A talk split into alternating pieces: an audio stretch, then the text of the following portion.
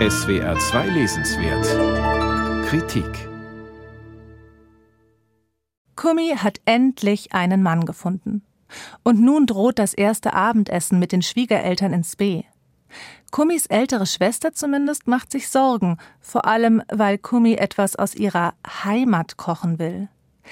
Denn sie behauptet steif und fest, gar kein Mensch zu sein, sondern eine Zauberin aus der magischen Stadt Dondilas.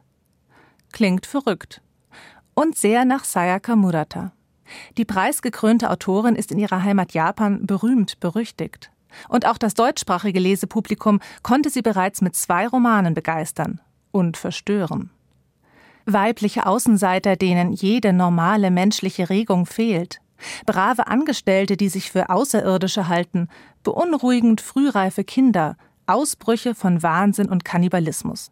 Auf sowas muss man gefasst sein, wenn man ein Murata-Buch in die Hand nimmt. Auch in ihren nun auf Deutsch vorliegenden zwölf Kurzgeschichten geht es aberwitzig und drastisch zu. Im Zentrum stehen weibliche Hauptfiguren. Weltentrückt wirkende Frauen wie die eingangs beschriebene Kummi, schüchterne Mittelschülerinnen bis hin zur sexbegeisterten Endsiebzigerin. Zeremonie des Lebens heißt der Band. Und er ähnelt einem Gruß aus Muratas literarischer Küche. Denn viele Motive aus ihren Romanen werden hier in Kurzform neu arrangiert. Für erfahrene Murata-LeserInnen bietet das neue Buch daher leider wenig Überraschendes. So findet sich gleich in zwei Kurzgeschichten ein Kernthema aus dem zuletzt auf Deutsch erschienenen Roman Das Seidenraupenzimmer wieder. Die verklärte Kindheitserinnerung an Ferien bei den Großeltern auf dem Land. In der Geschichte Die essbare Stadt dann geht die Ich-Erzählerin nach Büroschluss zwischen Betonklötzen und Abgasen auf Wildkräutersuche, um ein ursprüngliches Leben zu beginnen, wie sie es in ihrer Kindheit bei den Großeltern in den Bergen der Präfektur Nagano kennenlernte. Das wirkt rührend. Oder will sie womöglich eine unheimliche Ökosekte gründen? Diese Doppelbödigkeit ist typisch für Muratas Erzählstil.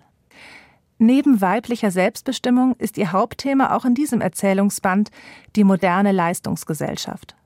Murata entwirft düster fantastische Dystopien und entlarvt damit ein auf maximale Effizienz ausgerichtetes System, in dem Menschen wie Zahnräder funktionieren, abgeschnitten von den eigenen Gefühlen und Instinkten. In der Kurzgeschichte Ein herrliches Material etwa werden Tote zu Möbeln oder auch zu Eheringen verarbeitet.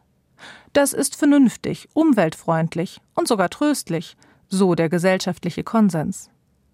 Wer da nicht mit kann, gilt als Sonderling. In der titelgebenden Geschichte Zeremonie des Lebens geht Murata sogar noch einen Schritt weiter. Hier werden frisch Verstorbene zu Eintöpfen verkocht und an die Trauergemeinde verfüttert. Kannibalismus, auch das kennt man schon aus Muratas letztem Roman. Nach dem Leichenschmaus ist dann Zeit für Geschlechtsverkehr. Denn wo ein Mensch tot ist, muss ein neuer produziert werden.